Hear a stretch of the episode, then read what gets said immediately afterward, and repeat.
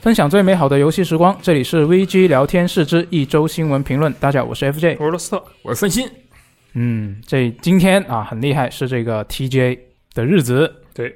加班的嗯日子，没错。所 所以就今天，因为是 TJ 嘛，就其实新闻挺多的。今天就不说恋爱小技巧，而且我们还有一个事情，就是我们要搬家，所以说就速战速决，好吧？因为我们还要马上就收拾东西，很麻烦，好吧？是的，是的。嗯，那么今天 TJ 你们觉得怎么样？我觉得还行啊，就嗯我自己想看的东西，也就出现了挺多个的。哦哦，哦是这样的吗？比对如，呢？就我自己关关注的玩大陆物嘛，啊，对，还有《阿兰醒醒二》啊，哦，对原来如，此。然后还有那些超级英雄系列的游戏啊，嗯嗯嗯啊，都有一些新的东西出来，我就其实我还挺满意的。原来如此。嗯嗯，那首先是我们来先来看一下这个年度游戏这个一系列的奖项吧，嗯就 TJ 的这些奖项。嗯首先是这个双人成行是这一次的最大赢家吧，应该说是是的，啊，他就拿到了这个包括年度游戏在内的三项大奖。嗯，然后呢，另外一个比较大热的选手，这个死亡循环呢，嗯啊，他其实最终就只拿到了两个奖项，我个人觉得可能比较可惜吧。嗯，嗯，然后还有最近人气比较旺的这个《极限竞速：地平线五》，它得到了三个奖项。哇哦，嗯，今今年的这些奖项，你们觉得在你们的预预料之中吗？有一个奖项在我的意料之外，完全在我的意料之外，就哪是一个年年度独立游戏。年度科纳是吧？我觉得看到很多人就是说科纳已经不像独立游戏的感觉，我是当时看到这个提名，我脑中自动屏蔽了科纳，我就觉得这个东西肯定不能拿奖，肯定是其他的里边选。我当时纠结了很久， 你我是觉得它不够独立是吗？我不是觉得它不够独立，是因为对我来说，画面突出的游戏并不能作为一个评判独立游戏是否优秀的标准。啊我原本是这么想的，但是我突然就意识到了，其实是可以算的。就是独立游戏嘛，说白了就是你在各个指标都达到一个平均线的同时，有一个指标特别高，那它就可以去评一个最佳的独立游戏这个样子。嗯我但是只是因为我之前接触的大部分独立游戏都是在玩法和创意上有特别突出的点，嗯，然后就不会去考虑哦，这画面好的你算什么独立游戏？就真的会有这样的一个思维误区吧？我觉得是，嗯我是今天真的是看了这个奖，然后他颁给科纳之后，我瞬间就有一种哇，瞬间被人打了一拳，一种清醒的感 觉，真的是这么厉害，对，这就可以说是没有想到吧？我纠结了很久，我说是如 Hero 呢？还是这个呃，邪恶铭邪恶刻铭刻呢？啊对我也觉得是想了半天，我 就这是么不是想十二分钟是吧？啊，肯定不是十二分 钟了。我最后真的纠结了半天，我说一定是邪恶铭刻，然后嘣儿给我来一个我根本没有考虑的东西，嗯 其实是挺奇挺挺震撼我的，嗯，洗涤了我的心灵吧，可以说。嗯你们呢？我啊，只有一个游戏叫 Returnal，大家在听过，啊啊大家也知道我其实不是特别喜欢这个游戏，当然我打了很长时间。嗯，然后最佳动作游戏啊，但是最佳动作游戏这五个游戏里呢，就怎么说呢？对于我来说，我七十二没有玩，然后《喋血复仇》是云的，嗯啊，剩下几个游戏我觉得《死亡循环》还可以，觉嗯得能在动作性上这个更高一筹，然后结果他给 Returnal，但我转念一想，Returnal 的动作性其实更强，它嗯更讲究你的这个操作。只是这个游戏本身，我觉得不好玩，导致了我觉得它不能得。但是转念一想，我觉得同意啊，这个 Returnal 可以拿 VR 动你作。看你也被打了一拳，嗯对我们打都在没有问题，我们都在 T J 中学习到了一些就是东这西嗯个。VR 动作指什么？指这个手柄的反馈有多强啊？这个对 Returnal 是最强的。我看有个弹幕说。这玩意儿能拿奖，有一半都归功于办自适应手 柄。然后还有一个就是，我觉得就是我最开心的，也是我觉得是意料之中，就是最佳叙事是《银河护卫队》啊，嗯这个没有问题。其他的也不错，但是就是出于私心的想法，就是《银河护卫队》应该拿奖，哎，他拿到了，我很开心。嗯就这样。好，嗯，那看完这些奖项的话，我们接下来看一下这一次 TJ 上面公布的一些新消息。就我刚刚也说了，我自己个人是比较满意的，公布了很多我自己想看到的东西。嗯嗯。比如首呢，先，第一个，我们先说先说一个可能我自己个人不是很关心，但是很多人关心的嗯，老头环。哦，嗯，这一次公开这个片，大家怎么看？就就嗯那咱上来那就个看罐子人骑了个自行车上去，这也太、啊，那个事情太弱智了，我觉得。整个片子本身你你怎么样？你觉得？就感觉整个片子啊，不就很有质感，不像、不像游戏正正画面那样，就是还是啊原来那个样子。行，你就说它不是时机呗，你这么 违反干什么？我就疯狂千千回万转，我就说啊，这个画面真好，但可惜不是时机，嗯嗯，不知道游戏中会变成什么样子。然后那个那个女骑士打那个巨大的那个战那个骑士，然后什么变成一个生化剂，我觉得那生化剂应该很多人非常非常需要，那头发啊变那么长。然后最后那个讲话那个人听着应该像是。这次的这个梅琳娜啊，不叫防火女啊，叫梅琳娜，嗯但是她又是个人偶的样子，然后眼睛瞎的方向又不一样嗯，啊，就越来越想玩，越来越不知道她在讲什么。我觉得那可能是光和焰的关系，哇，哦我猜的，我啊猜的。我觉得，然后就之前还有我们之前见过的那个就在吃完饭你见过的那个老头儿叫恶兆。嗯啊，然后他放了个皇冠，我看的应该是他。嗯然后那个音乐呢，也是打恶兆的那段音乐，就哦一切让你感觉到我又回到了这一个多月、一个月以前啊，打老头环测试的日子。嗯然后再过不了多久，我们就能玩到，太爽了。是的，啊，这个也确实是，他也拿了一个明年最期待游戏的奖吧。哇，对这个这个就奖太太重了，我不知道他能不能打得过其他几个游戏，而且里面他还有已塞经尔拿 达呀，拿两年喽，再延一点吧，再延一延，每年都拿我。非常快乐啊。嗯嗯，还有其他的吗？啊，看完就聊完这个老头环，我觉得应该是时候聊一个我自己比较关心的，嗯就是是这什个么呢阿兰星星二代啊终于是正式公布了。啊，怎么样？我就我记得你对这个就准备地宇宙的这些游戏很有研究，对不对？你啊写过很多这也个考也据说不上很有之类研的究，东西就其实我我主要是觉得这个游戏之前传闻传闻说了那么久，然后嗯官方他自己开呃开发商自己也说一直说想做想做想做，嗯然后一直也很多传闻。那我觉得现在他公布真的是他完全是把很多人的这个期待拔得非常高了。啊。那最后它出来是一个什么样的样子，我觉得就不好说。它能不能让我们满意，我其实比较担心，嗯，就因为太多人实在是太期待这个东西了。你有看到什么有趣的信息吗？啊，有啊，就他当时播的这个片子，其实我第一次看的时候，我没有认真听他里面在说什么，嗯嗯嗯，然后我就只看得到画面嘛。那画面就是一个森林的凶案现场，然后嗯我当时就很奇怪，觉得这个在系列之前的作品里面其实没有出现过类似的一些东西。嗯，但我觉得这个可能是一个新的，但是我后来想了一下，他呃，阿兰现在的状态。就故事里面的状态，应该还是处于一个被黑暗囚禁的这么一个状态。嗯所以这个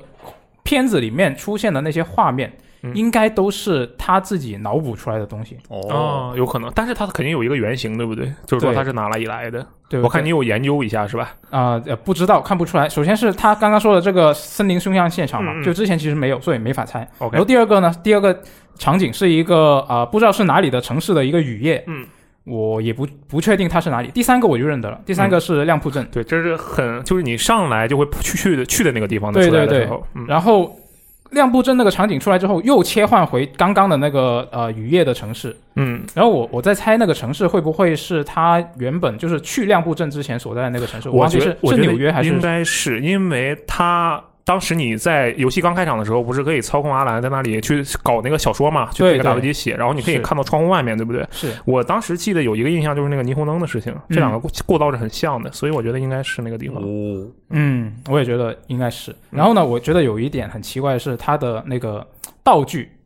跟前作比起来好像弱化了。复古了啊这样的对，吗就之前之前他不是用手电筒嘛，各种很厉害的手电筒，还有是很强力的手电筒。这一次呢，他拿了一个像变声器一样的东西。嗯我他他刚掏出来，刚举起来的时候，我以为他要他要变身，但啊大喊一声“变形迪迦”，然后就变身了。然后呢，认真一看，其实它是一个手把，然后上面有一个灯泡，啊，就这样一个比较粗糙的一个灯具。嗯，那我就不确定它这在这一座里面这个是一个什么样的，但是因为你。看你，你如果对比前作的话，它里面有一个特别厉害的道具，那个神奇开关，就嗯剧情里面的那个，它也是一个很粗糙的一个东西。嗯，我就在想，它这个这么粗糙的东西，可能在这一座里面会是一个很强力的东西。也说不定哦，有可能，有可能。然后另外一个我在意的是，就是后来我去认真听了他在说什么，因为他那个画面里面，这个阿兰一直在说话，嗯，然后我留意听他说了什么，他就说这不是你想要的故事，这个故事会把你生活剥生吞，然后说这个故事是个怪物，哦然后这几句话，这几句话我就觉得说，我就有一个猜测，虽然是我觉得是没什么根据，但是我就突然想到了，就是它可能会跟控制有一个关联嘛，就我什么们关已联经知道它他们两两座之间会有关联，对，之前已经是确定的了。嗯，那因为在控制的那个《阿兰醒醒》的 DLC 的结尾，其实是有一个场景就告诉我们说，亮铺镇的一个控制局的监控警报是响起了，就是那里出事了。啊，然后有一位外派的干员在那边什么的，嗯，然后我就在想这一座可能我猜测他可能会是这个阿兰醒醒啊，阿兰阿兰韦克啊，嗯嗯嗯他在这个呃黑暗魅影的影响下，就把所有那些控制局派来的人嗯都当做是那个黑暗俘虏，然然后把他们打倒了。嗯哦，所以我就猜这这一部作品它会不会是分两部分嗯，就可能玩家可以操控两两个不同的角色，一个是阿兰，嗯，然后一个是醒醒，之前提到的那个控制局的派过去的有名有姓的特工杰西，啊啊，杰西，我他可能会出现，会但是出现我觉得我不觉得会会是玩家能操作的杰西角毕竟色。是也可能知是道要的打杰西，对我，我觉得可能会就玩家一方面要操控阿兰去把那些以为是黑暗魅影的嗯控制局的人打倒，嗯然后在在他的眼里面可能就是一些很很厉害的 BOSS 什么的。嗯嗯嗯，然后控制局的那位特工，可能我们也有机会去操作，嗯然后去找阿兰，或者是呃，在其他真正的那些黑暗俘虏的阻挠下，嗯，去找这个阿兰。哦，就我可能我我猜他可能会是这么一个双线双线叙叙事的事东西是吧？嗯，，对，听起来挺靠谱的。但但是没什么根据啊，嗯就是瞎说一下。嗯，可以。这个如果有更多的信息，到时候你再关注一下，我再们讲分讲好析吧？了，对，是的嗯，好他的也学家，我操，嗯。然后呢，接下来我们要聊的一个东西呢，也是我自己个人比较关注的，嗯就是这个神奇女侠，嗯，竟然公布了一个啊、新作，游戏新作，确实，就是这个《暗影魔多》的开发商做的，嗯，那其实他那个公开的那个片子没什么信息，就呃是长得几挺好个看画面，对对对，嗯几个画面，然后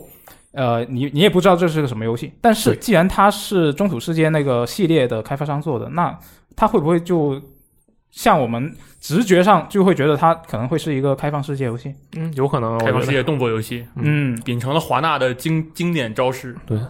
但方但块是攻击、三角反击，但是我觉得就很很难想象的一点，就是因为你想。神奇女侠她也是跟超人一样，是一个刀枪不入，然后对呃很很强力的一个角色。嗯然后你看超人不是一直都在说他超人的游戏不好做，嗯那你换到神奇女侠身上其实也是一样的哎，这个我倒是觉得不太一样嗯啊为什因么为你看啊，就是说超人他的格斗技是很差的，嗯，对不对？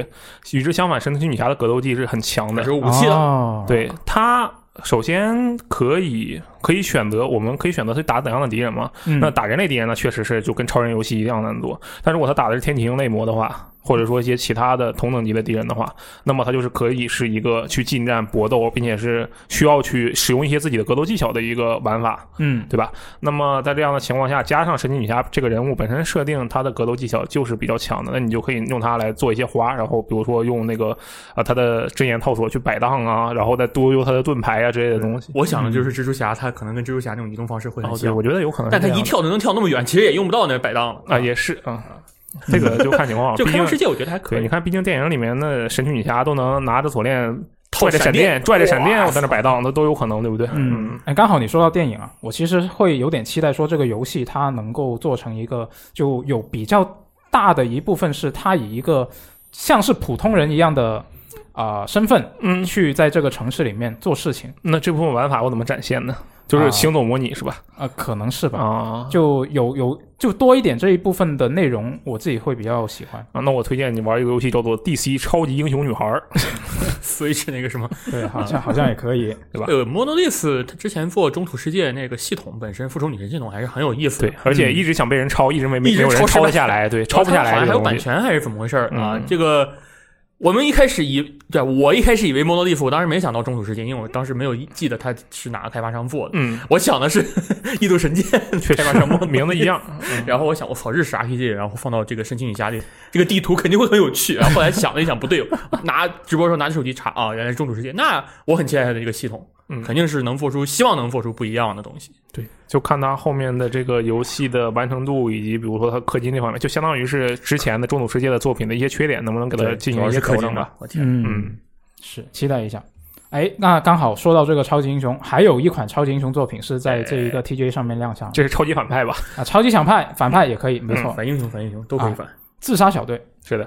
终于是有了演示，之前就一直都是没有实际演示嘛，嗯这一次终于有了。然后我自己觉得这一次演示就跟之前在啊、他们上线的一个官方的 Steam 页面嘛，商店页他们是已经上架了这个游戏，然后当时里面的一些文字描述跟这一次播片里面展示出来的东西其实是啊、比较相符的。就我我们从不然他不就不是，我意思宣传是欺诈，我意了思吗？是他现在这个播片其实会让、当时让我的感觉是有一点点怎么说，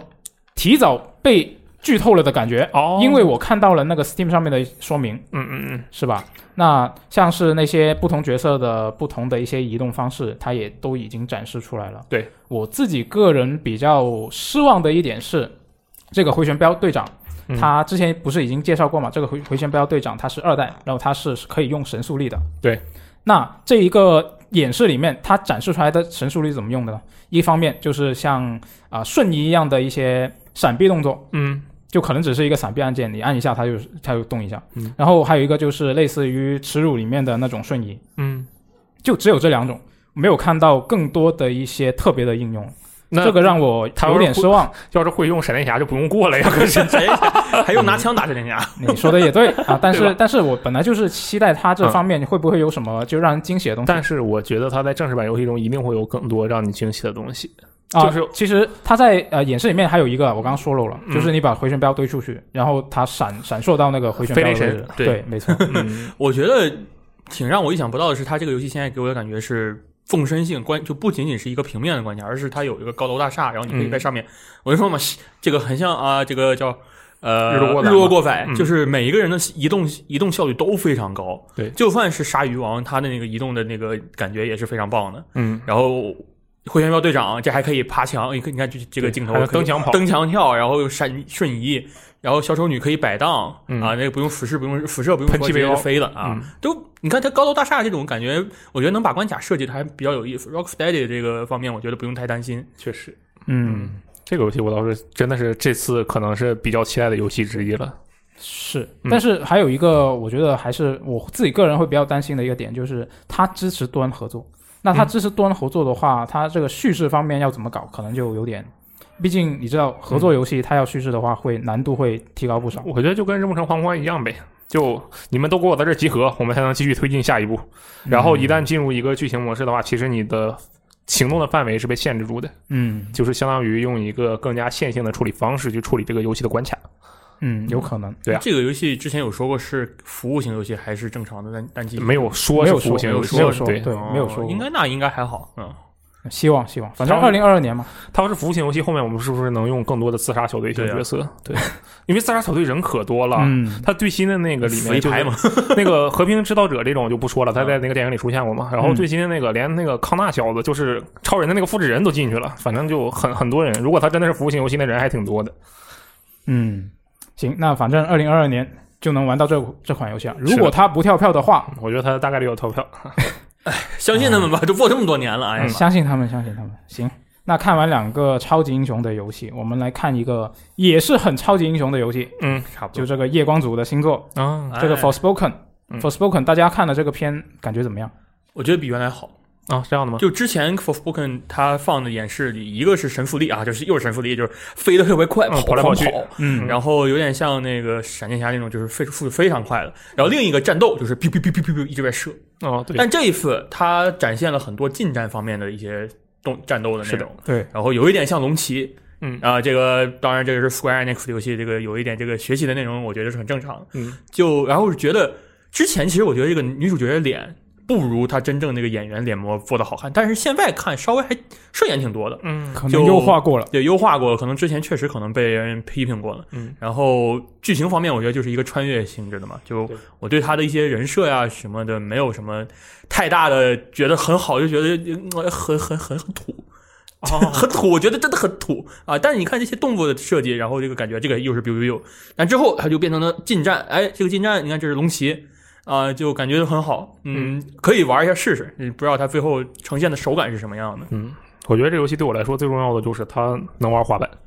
能玩滑板的游戏我都玩。对，就这可么以简单的一个逻辑啊，真的挺不错，看着挺不错的。嗯，哦我自己也很期待这个游戏。就嗯本来我是觉得它会是一个以怎么说啊、冒险为主的这么一个作品，但现在看来，我觉得战斗部分也是会是它的一个比较重要的部分。嗯就我本本来对它战斗方面没有太大的期待，对的，但现在我看到他这一次的播片，几乎他用的那些招式没有多少个是重复的，嗯就也有一些重复，但各是种元很素多都不一样。对，是，也就对我这个就很期待。嗯，他应该也不会在预告片里就把所有的招式全都摆出来。对啊，那就嗯可能就更多了。对，那还蛮好的。是的，是嗯的。哎，那接下来我们来聊一下这个《黑客帝国五》。嗯黑客帝国五》还行，《黑客帝国》的虚幻五演示简称《黑客帝国五》 可以没的。错，你可以当做刚刚好嘛四舍五入啊、嗯那这个就，然后当时我看 TJ 的时候，看那个播片其实没什么感觉，嗯然后后来我去呃匀了一下，因为官方已经放出了这个整个体验的流程。哦，对，它是现在大家已经可以在，只要你有 PS 五或者有这个 x S x 你就可以下载得到这一个 demo，、哦，你就可以去亲亲自去玩。它是一个啊、呃可操作、可游玩的这样的一个类似于试玩版这么一个东西。那很棒啊！对我云了一下，我看了一下，真的牛逼。嗯它大概首先你进去，它就会是一个呃，大概是八分钟左右的流程。嗯，然后呢，你会看到这个基努里维斯，他啊、呃是一个以自己原本的相貌出现，然后呢，这个屏幕突然一变，他就变成了一个他年轻时代的那个数字化身，哦，就当时他演这个《黑客帝国》时候的那个形象，他就变回去了。然后呢，他这个画面就你真的能够感受得到当年的技术跟现在的技术的一个进步，中间中间的那个跨度。嗯这不是他本人吧？好这像这里这这对，这做里的是吧他本人，啊是对本人是吗？现在哦出现的是他本人。嗯，演示里面就你对已经要猜这个人到底是真人还对我已经是开始拍有哪个有一人点，有一点，，哪个人有一点嗯。但是其实你认真看的话，还是能看出来的。嗯，就我自己觉得说，当年看《黑客帝国》最初看的时候，就觉得它哇，这个画面为什么这么这么厉害？嗯，就哦不对，这个说法不对。我当时的感觉是，我不知道这个是 CG 动画，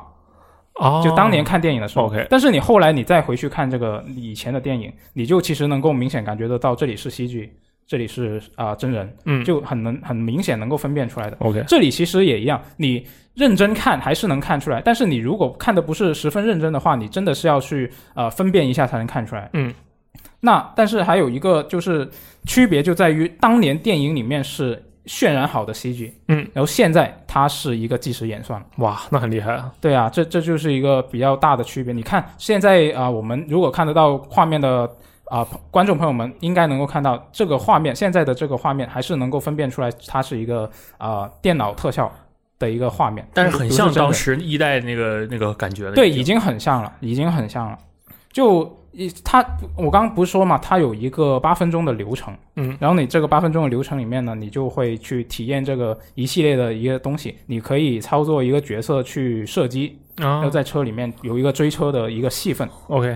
然后你在这个八分钟的呃也的流程过去结束之后呢，它会进入一个场景的演示里面，然后呢，你可以手动去操作这个场景里面的一些 AI 的密度啊，然后切换这个日夜啊，甚至你可以调整这个多边形的数量啊，哦，然后你就都可以操作。那挺然后厉害的。对，然后你操呃，这个有一这个有这么一个短暂的场景的演示。那么这一小段短暂的场景演示结束之后呢，就进入到一个自由活动的环节，哦哦你就可以操控一个角色在这个城市里面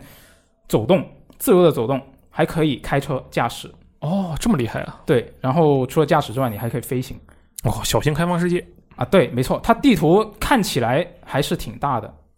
然后啊，不过呢，它刚刚说到这个飞行呢，它并没有把那个角色什么起飞啊，然后再飞的，它不是第三人称的。它哦纯粹就是控制一个摄像机，哦，原来如此，这一点就我觉得稍微有点那什么。就如果他能够把这个角色的那个飞行动作也做出来就好了，嗯，那但是并并没有。嗯嗯，那大家大家看看这个演示有什么感觉吗？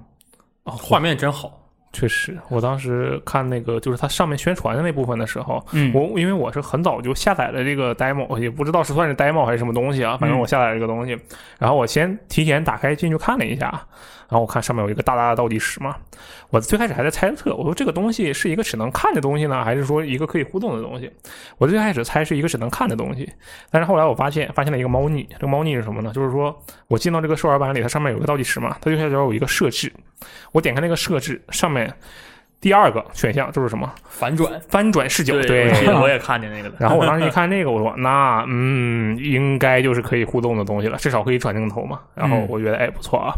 然后实际上看到他 T V 上演示的就是一部分的片段，就说实话，其实到人脸那个部分的时候，还是能够看出一些这个区别的。对，对，因为你其实咱们玩过比较多的，也不能说比较多吧，就是相对多一点的这样的游戏的话，你对这方面是比较敏感的。但是我觉得在这个街景这方面，然后对我来说就已经非常不非常的，嗯，可以说是沉醉于其中了，嗯感觉就很很虚幻，真的很虚幻，很厉害。如果能上到 VR 上，我操！哦，未那来就太厉害那了。就那就太遥远了，我感觉。嗯，就这个这个画面的精细真程是度，太精细了，这个嗯，就我当时也是，他最初公布说有这么一个东西存在的时候，我当时对他真是没没有没有什么期待的。我觉得他，我不像你刚刚说猜测它是一个只能看的东西，嗯，我可能更乐观一点，我猜测它是一个啊、呃有轻微可互动性的东西，但主要是看，啊，就是类似于什么 Xbox 博物馆这样的东西是吗？差不多啊，OK 就但但是这一个就它比已经很超出我的期待了，原来如此，嗯，啊，然后这个我觉得这次发布会上有一个不能算欺诈，它嗯很明显啊，就是要要要 Q 什么东西啊，就是那个说一个日本直播人啊，就是 Jeff 说一个日本直播人什么时候把他的游戏放到这个上面演示呃进行展示，嗯上来先写了一段英文，我其他我没仔细看，我就看到一个加夫加斜体的一个叫 Silent Hill，对，寂静岭啊，我当时也想看的了是什这三么个字啊？有寂静岭，但我第二立刻想到的是有，既然你这么写，那肯定不是寂静岭，啊，对对哎，果然不会这么明显的告诉对，你，然后果然叫野狗子啊，嗯这个这个 这个名字有点逗，野狗子这个名字啊，是我查了一下，是《聊斋》里的一个东西。好家啊，伙，我要给你念一下哦啊，嗯在《聊斋志异》第一卷《野狗》里提到了一个妖怪叫野狗子，然嗯后这个野狗子呢是兽首人身，这跟这跟这个演示里就预告片里出现的这帮啊嘴脑袋不正常的，然后下半身是人的这个狗头人，差不多 啊，就你可以这么说。你看，哎，就这个兽首人身啊，这就是野狗子。然后哦 OK 这个野狗子呢会吸死人的脑，哦，他他没有说什么活人活人的脑，他说是吸死人的脑，所以这个嗯我不知道他们这可能变是。异野狗子，呃，对对对， 你看这个也已经不像野狗子了，这嗯下半身也不是人，身体也不是人了啊！不知道他这个是一个怎么个玩法，反正现在看起来很糙，因为就是这个外山圭一郎他们去那个新的开创的那个工作室做的。嗯外山圭一郎之前在索尼那边做过《死魂曲》，做过《寂静岭》，曾经《寂静岭》那不是他，不是在索尼啊，但是后来是《死魂曲》，还有《终极理想世界》，然后这个音乐是山冈晃，所以这个不好说啊。如果他能保证像《死魂曲》那样的制作，就是这个表现风格的话，我觉得这个游戏会很吓人。但是我正好这两天在看奶奶飞的一个剧，就是那个《甜蜜家园》，嗯然后它这个正好是涉及到香港那边九龙城寨的那个地方，嗯，我觉得就很适合《甜蜜家园》这样的故事，就是整个这个楼里啊，到处都是确实奇怪的怪物，然后就是你就疯狂的屠杀，然后或者是躲避那个怪物的追杀，在一嗯个封闭的、封闭的楼宇里，对我觉得很就这种地方就很可怕。是我当时玩那个观察者的时候也有这种感觉，因为观察者的舞台也也是类似这种类似九龙城寨的地方，嗯挺吓人的。而且他的这个片我看的哇，首先我是盯看到了那个墙上的小广告嘛，啊然后我意识到哦，这是一个那个中国舞台对背中景国的的一个一个地方，然后我就看见那个那个女孩好看的女孩子的脸突然就开始裂开，成长变形我靠啊哎然后我当时我操，就吓到我了。然后它后面又有一些那种就各种花活一样的东西，各种变异。然后我就觉得哇，这个东西虽然我是应该是绝对不会玩的啊，但是我对它真的很感兴趣。我想知道这到到底是个什么鬼。而且我觉得它这个预告片最后差一个点睛之笔，当然我这个就纯属自己瞎说啊。就是它最后不是也是九龙城寨那个背景，然后有一个长得像他妈太阳花的一个阿姨一样的人，嗯他最后慢慢的缩回成一个正常的人脸，对不对？嗯，然后他就黑屏了，对吧？你知道我想的是什么？我以为他是黑一下，然后立刻闪开，那个阿姨侧头对着镜头笑一下，哇哦，我真的是慌的一逼当时，但是他没有这么做，我觉得嗯，他对我很友好，哎还是没有那么吓，想吓你。对我去嗯，我我看这个片子的时候，我自己感觉是气质上有点跟那个跟那个什么，幽我很很幽灵的东京线没错，东京幽幽灵线线东京，幽灵线东京牛逼，没错，就非常的有点相似那些气质。嗯，就但是刚听你们这么一说的话，就大概率这个也只是一个，就就还是一个比较偏恐怖吓你为主的游戏，而不是让你去打他们怪物爽的游戏。嗯，应该是，哎，也不一定啊，你看那个摩托车手看起来很酷啊，就感觉他会打很也多人，是也是，但是就对，这也是我为什么觉得他们气质有点像的原因。啊就但是因为一个的背景是日本，然后用的是呃日本的那种啊、呃法术来打的怪物，然后呢这一次他拿着那个好像是用血铸成的一把剑，对，那这会不会是这个什么呢？真正的林正英模拟器啊火，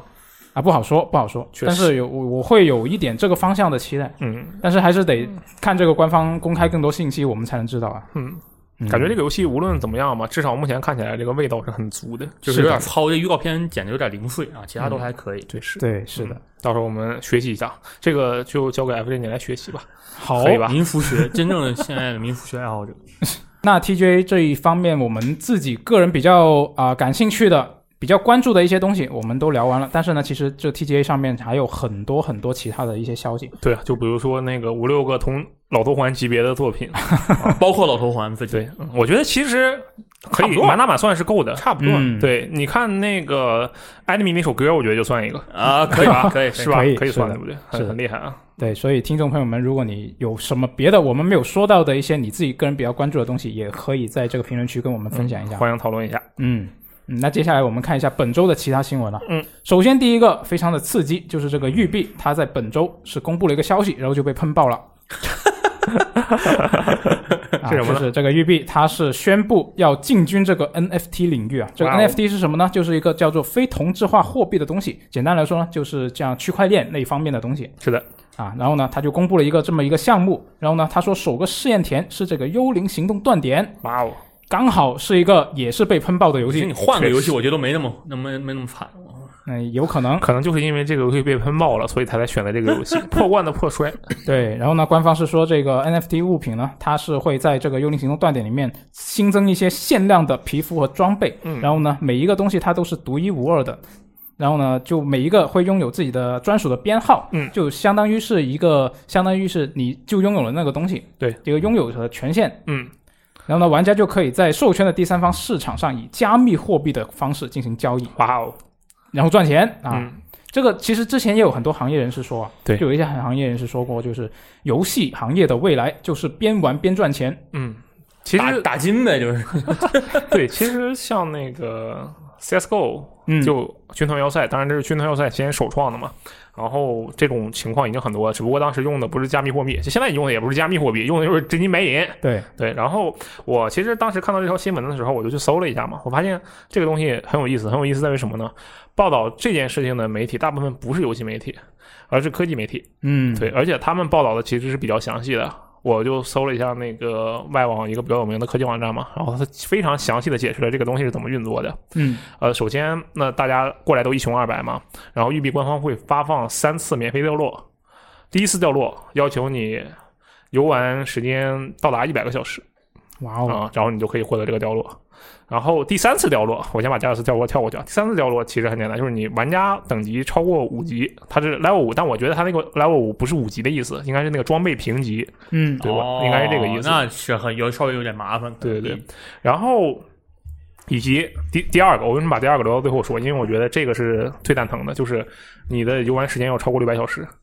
谁玩这个游戏六百小时 啊？对我说你脑子有问题吗， 600小时，六百小时。我然后我就很我震惊挂机还得挂他妈一个 月呢，对啊，就这个很很厉害，你知道？但是我最近在挂这个东西，因哎为我很 你真的得哎你已经开始挂不是了，你现在就打开幽灵行动断点，挂着它就给你是吗？哦，不是，不是要给我，只是我想挂够那个数量，然后到时候我想领一下，我想看看好，到底是个什么鬼。我也回没去有把我我比较好奇的是，我比较好奇的是，它这三个门槛，它是到达了之后你就马上能获得，还是说你到达了这个门槛才有机会获得？我看他那个说法就是到达了之后就有机会获得啊，就能获得。但是啊，但是我其实最开始的疑虑跟你是不一样的。啊，我最开始的疑虑是啊，这个东西是不是，比如说它只在十二下月一号发放， 然后哦如果到了这个时候你还没有到达这个等级的话，你以后到了也没用。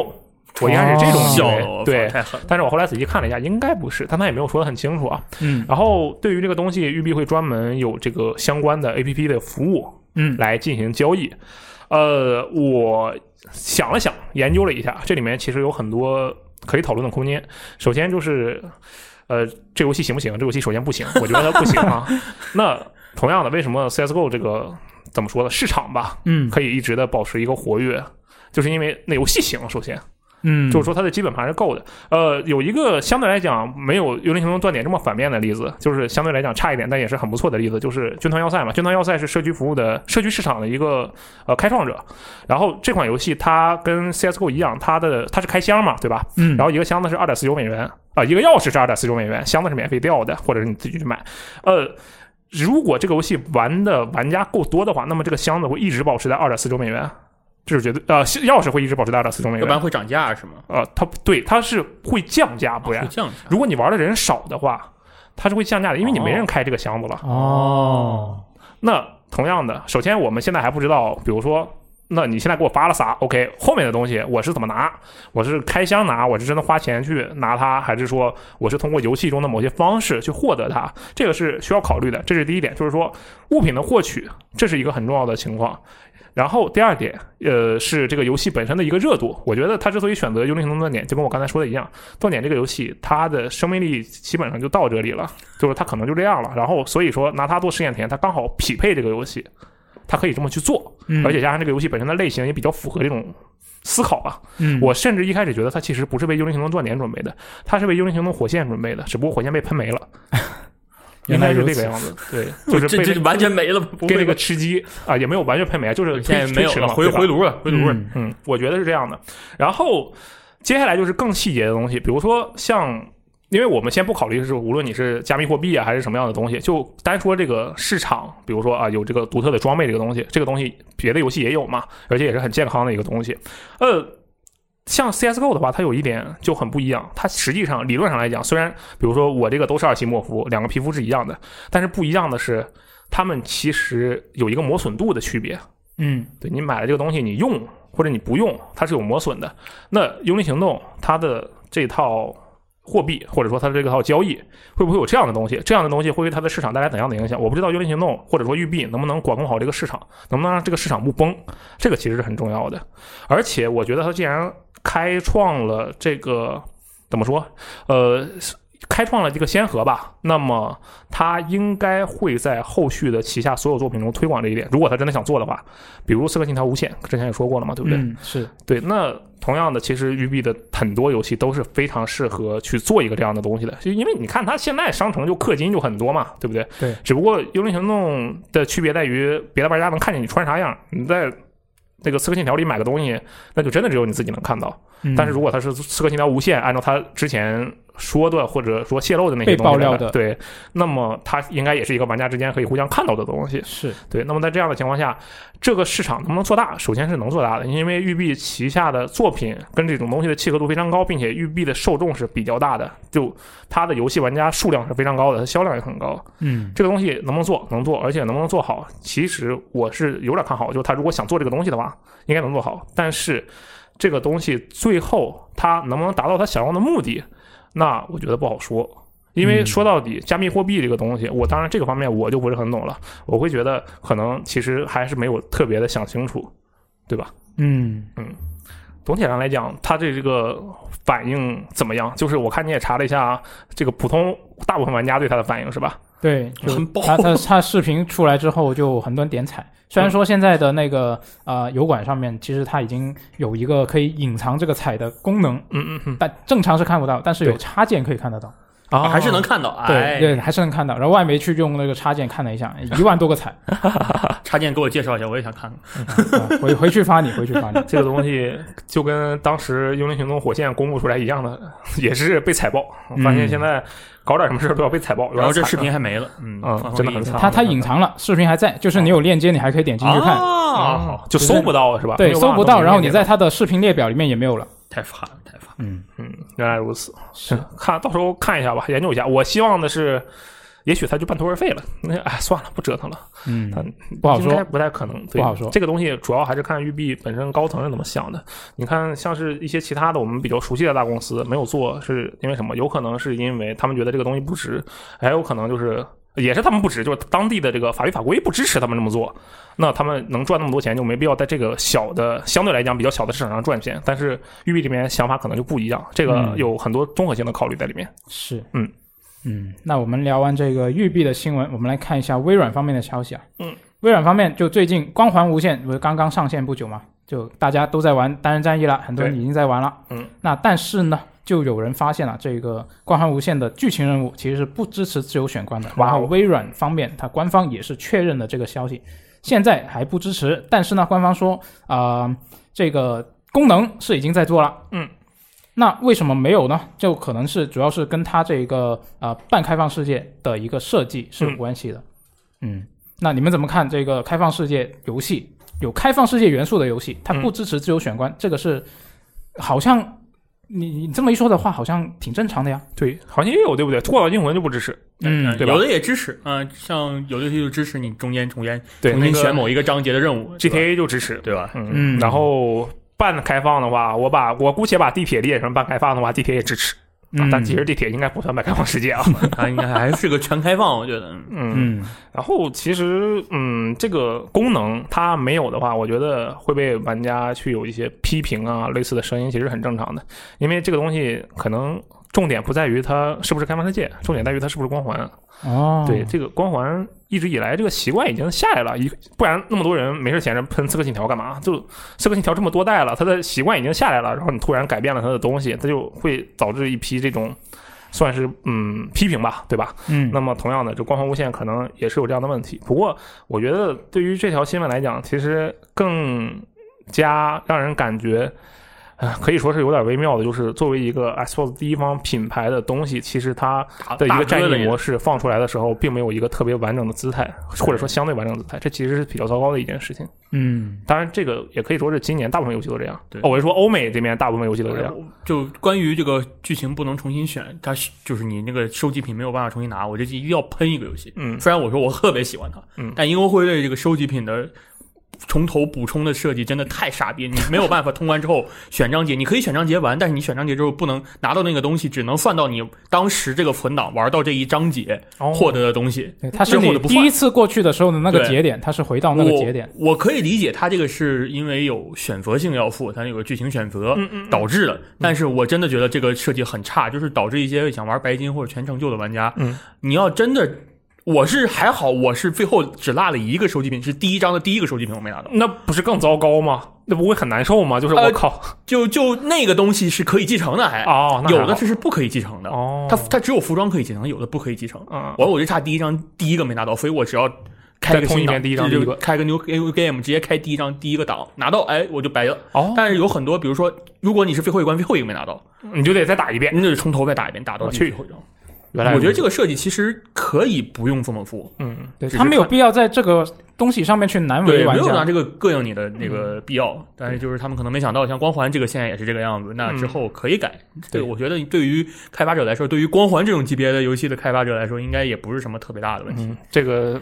也也不一定 啊。啊，要再拉点小黑车从那个什么 Playground 那边再拉人是吧？嗯，确实啊，这个反正《光环无限》的多人至少目前来看是非常不错的，评嗯大家评价也都很高。嗯，然后当然这方面也确实有一些功能上的缺失，至少这个嗯算是有点出乎意料吧，就又在意料之中又出乎意料，意料之中延就是期过一段时间了，对就还意是这个样子。就意料之中，你能看到就之前的那些新闻呐、或者演示，你都会有这种啊，你可能出来的时候不会特别完整的一个状态。但是嗯出乎意料，就是这毕竟是光环嘛，对吧？嗯，其实是有点有点尴尬的，只能说，嗯，就希望它快点更新吧，因为。啊，他这次第一赛季都搞半年那么久，就说明什么？说明啊，他就是没时间修， 他不然他不会这么久。谁圣诞一个赛季搞半年？你 GTA 五它一个更新才半 年，人家圣诞要过的，对吧？对这个真的休假去了 过一是吧个？月圣诞 呢？休假去了是吧？嗯，嗯，可以啊，这个反正加油吧。是，嗯。那看完微软这一边呢，我们来看一下 PlayStation。 OK，刚好我们连续三个新闻，刚好就遇三家嗯，啊。看一下这这个，等会儿哪有任天堂？有啊，啊后面有下任面天啊堂，我以为你说育碧是一三家，而且我而且后面都是有，后面有，啊而且都带一点，就是这个啊就往 负不面好的啊对对负面的消啊息。对， OK 我们先来看这个索尼怎么负面法。 OK，啊，是这个《神秘海域嗯：盗贼传奇》合集要在二零二二年一月二十八号登陆 PS 五。哇哦，那包含这个《神秘海域四》啊，然后还有这个《失落遗产》两部作品，嗯这个合集呢啊、要要上 PS 五了，哇哦，售价三百九十八港币，三百九十八港币是不是五十美元？好，啊就是呃相对来差不多讲差不啊对， OK，差不50多美元。就如果它俩是游六十美元的话，应该是468四六八，嗯对， ，OK，是的。然后呢，它有这个效能模式四 K 三十帧，还有保真模式幺四四零 P 六十帧，啊，那个保真强化的模式呢，就可以在幺零八零 P 下达到一百二十帧每秒。对，而且咱幺零八零 P 还不是普通幺零八零 P，对超采他样的他说的是这个幺四四零 P 经过超级采样和改良锯齿、抗锯齿之后的这个幺零八零 P 的分辨哇率。哦，我觉得这然个后特别呢，牛还有改善了这个加载速度啊，支持三 D 音效啊，DualSense 手柄这些就基本操作。基本操作啊，基本每一个升级的都有这个东西是吧？是那 OK PS 五特性嘛？对我看这预告根本真之前的画面没有什么区别，我是看不出来，对不起，可能是这个因为 B 站的原因啊，这个真的没有看出来什么太大的区别。 OK，嗯，就这个，我我不确定它会不会有特别明显的强化。嗯哦，你说的明显是指哪一种？就像刚刚三星说的这种嘛，哦就视觉上会不视会觉上能够让你觉得，哦，这个真的是次世代版？我觉得那肯定可以，它原版是六十帧啊，啊不是三十帧啊。对，就是对吧只有珍，我觉得对对只对顶多是珍珠上能给我最大的区别。然后我本来想想就是一百二十帧很好，因为堡垒之夜和飞游地线我玩一百二十帧，嗯但对于这种单机游戏，我觉得六十帧已经够了。对，是这样的，一百嗯二十帧你打打竞技什么的。，对，打打竞技很重要，对嗯但是这个六十帧就够。我然突后然它这个售价的问题就已经被人喷了，嗯对吧？确实 这样它我觉得售价其实倒不是问题，主要它售完价下架是是个问题。对，我跟你说，我一开始跟他们说，我说这个我觉得是卖八十八十块钱，八十港币啊，嗯问题不大。而且你对想想，你还是啊，只要拥有一个游戏，你就可以对升是级很成赚啊，真的很赚啊。然后我上搜了一下，我先搜一下，看一下现在打不打折，没 了啊！我说，哎，这个得喷，这个对该喷啊！当时我们以为是，哎，这个真的很划算，因为你他已经培养了一个这样的消费习惯嘛，就你看到一个两个游戏，然后你只要有其中的一个原版，并且加八十美元，八十港币，八嗯八十八十港币啊，八十港币，也就十十美美元元十嘛，美元对，嗯然后就可以升级成一个两个游戏都是次世代版本的一个合集，这非常划算的。两个白金呢，这是对我当时第一反应就是，哎，那要是没有的话，我趁着打折买一个，比如说买个《山海四》，或者是买个那 个到那个 DLC 水果遗产，对吧？对然后我再加嗯八十美元，我不是八十八十港币港币，港币我超划算，我觉得这个特好。然后结果那个说，哎，那两个游戏全下架了，现在要买只能买 PS 四版的它两个的合集。然啊后，我我三百多个，港币，也是三百多港币，what？就就有点有点震惊吧，只能说是这个就怎么说呢？其实也。这种类似的事情最近也经常讨论嘛，但我觉得、啊，这个事情嗯我觉发展得到这个花钱情升况级没有问题对，嗯但是你把原版下架了，故意，我觉得是有点刻意这个要付，就对是有点不太厚道。我觉得其实 PlayStation 这边，它去塑造一个这个，或者说培养一个品呃玩家对它的品牌的认知这方面，其实做的还是不错的。因为你看啊，它即使大家会觉得，我、哦靠，你这为什么你要十美元升级？但是我觉得这其实并不是什么问题。但是对你把十美元升级之后，你就把原版下架了，这个就有点问 这也题太了神。秘，我真觉得。然后还有一个问题，就还有一个玩家就是比较不满的地方，就是他那个会免版不能升级，哦，对，这个我其实也觉得确实没有嗯升级也是可以的。嗯当然，这个我觉得我说出来肯定被人喷，说嗯我领会免为什么我不能升级？嗯，我觉得这个其实可以理解，为什么？因为你会免其实不是拥有它，对，你是租的，对，所以说，那你不是拥有它，你当然不能升级了。对这个就它有的话，我们会觉得很棒；但是它没有的话，嗯说实话也能说得通对。。如果说他加八十港币，我嗯换成了一个 PS 五的两个版本，但是你会免会员结束之后，这俩游戏也玩不了，嗯我觉得可以。但是你肯定不能这么干，我靠，订阅制升级，订你阅知道制，？你知道对今你年这么你这么一想的话，其实你不能升级反而是一个好事。啊？对啊，嗯对啊对，对就是今年《古墓丽影：暗影》会免的时候，然后嗯有人就是用过通过什么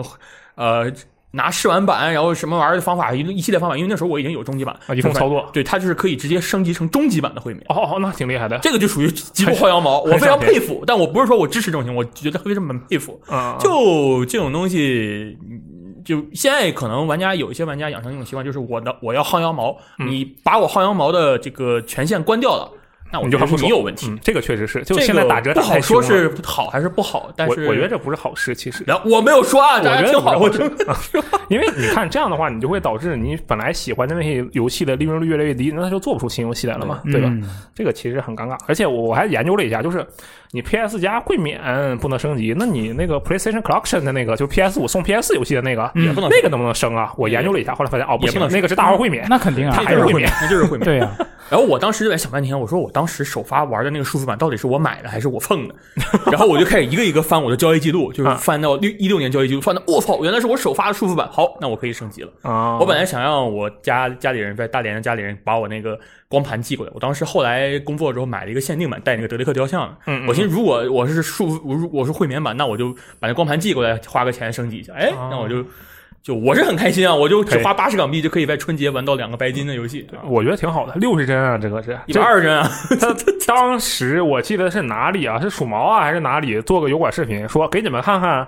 一六十帧的《山海四》，他怎么做的？他把那三十帧的先差值那了个是加吗速，再拉缩，哦 再再拖想起来想起来慢，那个然后就把哦三十帧变成六十帧了，假六十帧。但是我怀疑那个东西的原理啊，跟微软那个 FPS Boss 的原理是一样的，差不多，差不多。我怀疑是那样的对，哦但是没有实力支持啊。就你想想，那这东西现在六十帧，这体验真的不一样，嗯，可以玩一下。是。那看完这个索尼方面，我们索是尼时候被来喷爆的看方点面啊， 啊，对，没错，该看一下任天堂的负面消息啊。啊，好像很开心怎么都是负面消 息呢？啊，都是负面消息啊嗯，一视同仁。那这个任天堂呢，它是呃，因为退款政策对预购玩家不不公平，之前就被起诉嘛。嗯然后呢，它首先是胜诉了一次，然后被上诉了，现在上诉呢是败 诉了。啊，任天堂竟然也有败诉的一天，你很难把任天堂法务部跟败诉联系到一起。一般是他让其他人败诉，是是在德国的一家法院嘛？这个消费者保护协会就表示呢，这个任天堂虽然是允许玩家预载游戏，但是在游戏正式发售之前呢，玩家是无法访问这个游戏文件的，只只允许玩家在游戏正式发售七天之前退款。对，所以呢就觉得这个是不公平的。嗯，嗯，大家怎么看这个事我情？这个真的太牛了没，有问题，我觉得没有问题。因为你知道吗？当时这个东西咱们是报了的，就这个新闻，对然后就说七天，你现在以前的任天堂是什么什么政策，现在是你七天前都可以随便退款哦。嗯，当时下面很多人都说：“我靠，太棒了！”就其实已经很开心了，对嗯对。然后没想到又被就又就被这样搞也被怼了。但说实话，就是我觉得他只要没玩家还没玩到，他能退款的话，也也可以理解，就是他有这种需求是可以理解的。嗯嗯我记得而且还有 PFN 那边好像也有类似的政策，就对是十四天你，但是我记得当时之前有个说什么你不能下载，你下载了就不能退。哦我不知道现在政策是什么样的。嗯，他那个 Xbox 和 Steam 它俩是一样，就是你预那个正式发售之前，你嗯就随便退随便嗯推是吧？对，但是发售之后呢就不一样了。它这边其实很重要的一点就是，它是这个德国消费者保护协会，对不对？嗯说白了是什么？什么欧盟？是对，欧盟那哎，不就不一样了，特别牛逼。Steam 为什么能给有那么牛逼的退款政策？全是因为欧盟。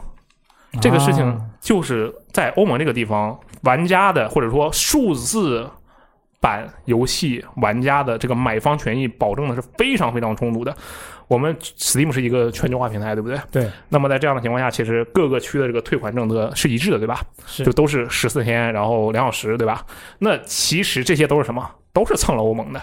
你就我们就举一个非常现实的例子，就咱们这个中国大陆，嗯它的是什么？七天无理由，对不对？是但七天无理由，首先不适用于已经拆封的音像制品以及这个文化类产品，这是第一点。嗯第二点，七天无理由完全不适用数字化产品，就只要你买了，我不管你开没开，这个东西不能给你退，这是中国的消消法对消费者法。对然后在欧盟这边就绝对不行，然后欧盟又有一一己之力促成了 Steam 在全球各区保证了一个这样的退款政策，就非常友好的退款政策。谢谢你。 而且对于欧盟地区，Steam 还有一个额外的政策，哦对，就是我们这儿你觉得哦，十四天两小时已经非常棒了，对不对？在欧盟地区，比这还要宽松，有多嗯宽松只啊？要你有理由，你他妈就能退， 哇哦，想退就退只。要你理由战地对这个过但得其有实点这个问”事情，Steam 就是你，即使你不在欧盟区，你也能做到，只不过你的申请会比较麻烦。嗯对，就是它真的是非常非常不一样的一个市场，因为说白了，欧盟本身是一个巨大的数字化买家市场，所以它有这样的一个情况是很正常的。然后呢，说回来啊，就说任天堂的这个退款政策，其实我觉得比较有意思的就是，当年说哎七天前能给你退，就也没说七天之中不给你退嘛，他就只说哎七天之前都能给你退哦。大家大家都觉得哎已经很不错了，这是什么？这是因为已经被任天堂的那个最开始的那种退款政策给搞得习惯了。然后突然给你放到七天，你会觉得特别牛逼，但是其实你仔细一想，还是会差一些的，就是跟其他平台相比的话，嗯，还是会差一些的。对这个事情，最后他这么放宽，受益的肯定是咱们，这个是绝对的，对吧？是的，嗯，而且那毕竟任天堂嘛，人家一个游戏不打折能卖两千多万份， 也不怕这个，可能话说的，对吧？ 他也不像是那种独立游戏说，靠，两小时退款，他妈打完了你就退，你什么鬼，对吧？这个也不一样，这个具体还是看后续的一个发展吧。我觉得，呃，至少在欧盟这边的地区的话，你要去通过什么退款政策，或者说对消费者不利的这种方向去胜诉是不太可能的。嗯然后那同样的，接下来的一些相关的政策呀，或者说退款的需求啊，肯定也是越来越宽容的，是因为这个事情是必然的。而且你你也可以看到的另一点就是，因为一般裁决这件事情的都是法官嘛，对不对？对就法官他是不，他首先他按照法律里的标准，然后根据自己的判断来进行一个判决，对吧？他是这样的一个情况。嗯那他如果这个法官真的是一个比较懂行的人，那他可能看到说：“我靠，现在的游戏都他妈做成这样，你都给我老子退款。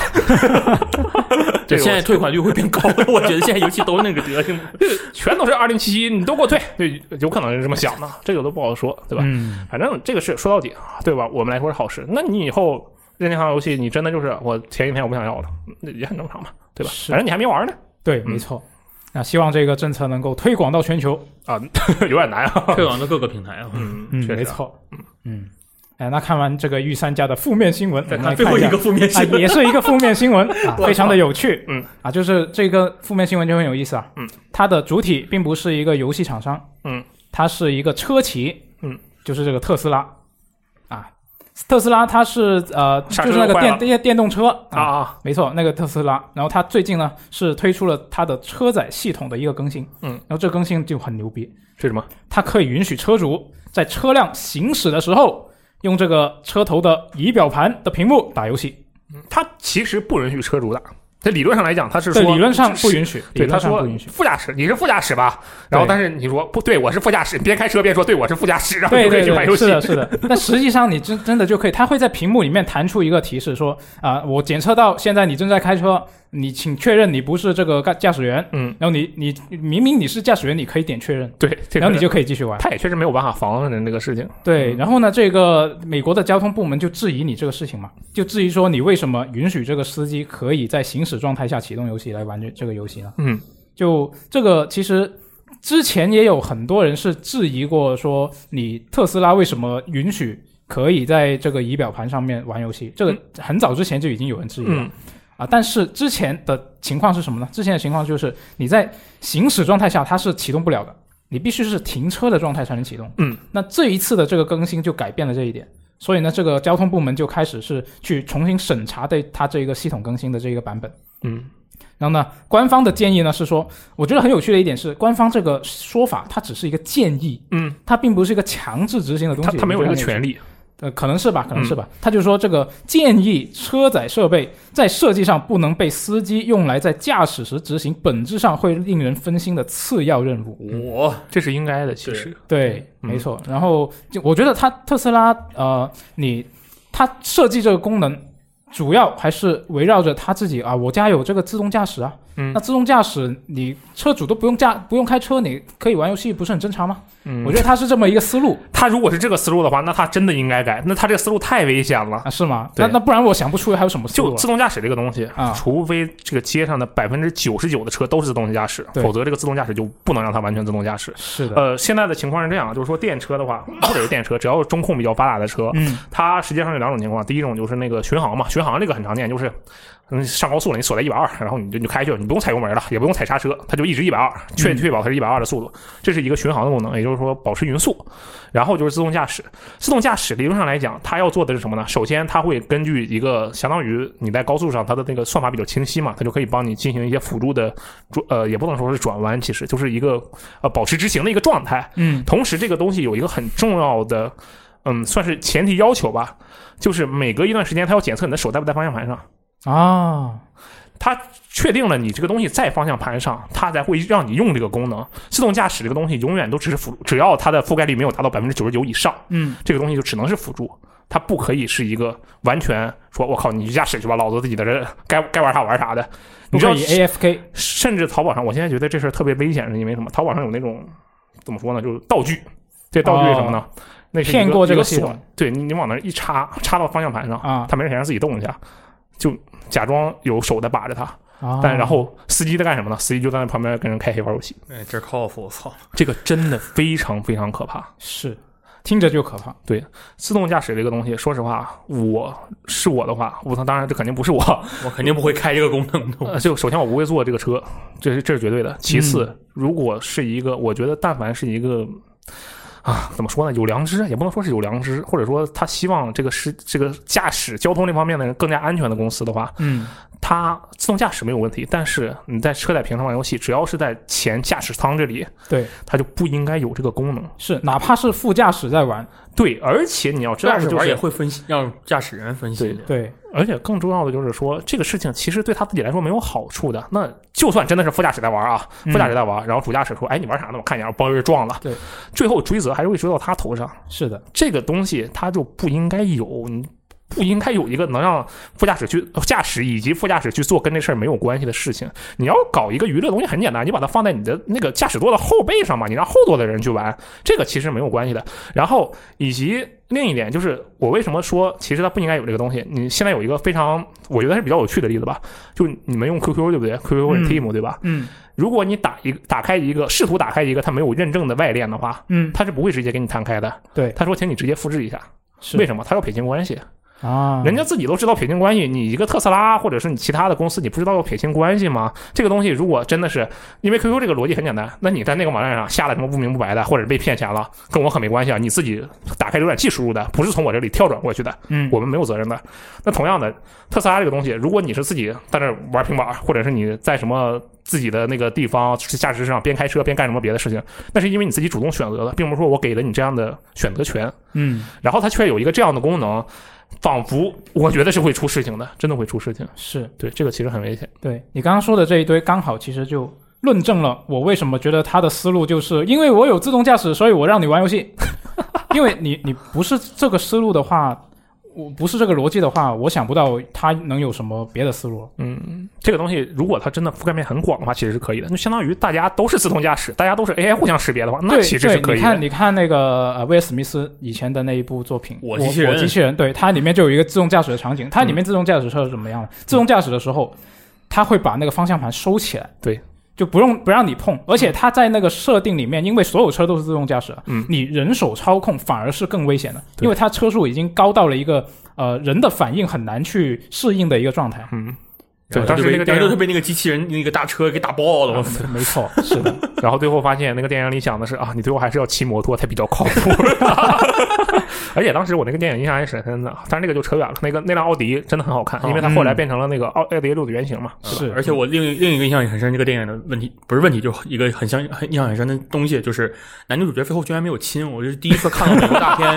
美国大片男女主角最后没有亲嘴，我那小时候我说我操太牛逼了这个电影，好，没有扯远了。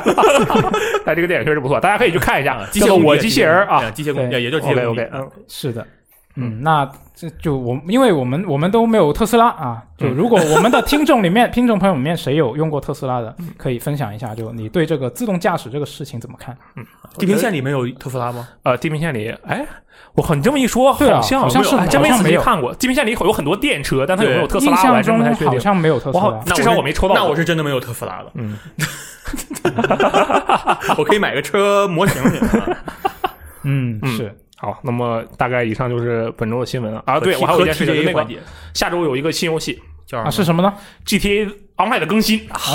他他说的单人故事是什么意思？我讲，我觉得应该是这样的，就是说啊，这个东西它跟你的那个故事模式的内容是能串联上的，嗯啊然后呢，它可以一个人玩，啊，他有故事对，而且它是富兰克林的故事嘛，对不对？啊你看这但个只是他是衣服在 online 上的